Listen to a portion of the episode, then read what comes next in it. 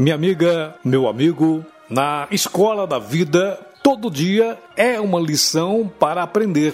E nem sempre tudo acontece do jeito que queremos. Mas nós queremos sempre do nosso jeito. E esquecemos que nem sempre o que queremos é a vontade de Deus. E na vida, nós precisamos das pedras para construir um mundo melhor. Às vezes, não queremos fazer a quarentena do silêncio, mas é no silêncio de Deus que está as respostas e é na agitação do dia a dia que não escutamos a voz de Deus. A voz de Deus que nos diz: calma, relaxa.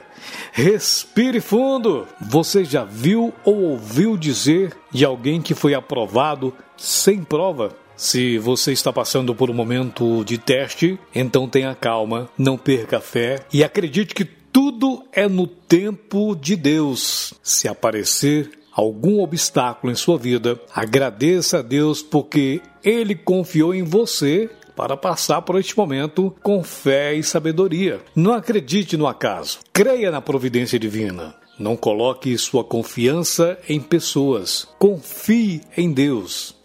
No mundo de ontem, de hoje, de amanhã, não existem soluções mágicas. Magia é pura ilusão. Em nada tem a ver com milagre. Se você é cristão, não importa qual seja a sua igreja, você tem a obrigação de saber que em nenhum momento Jesus disse que seria fácil. Se com Jesus Cristo, que é o Filho de Deus, não foi fácil, então não espere que seja fácil com você. Isso me faz lembrar uma música do Bill Medley, regravada em 1988. He ain't heaven, he's my brother. Na tradução, ela diz: Ele não é pesado, ele é meu irmão.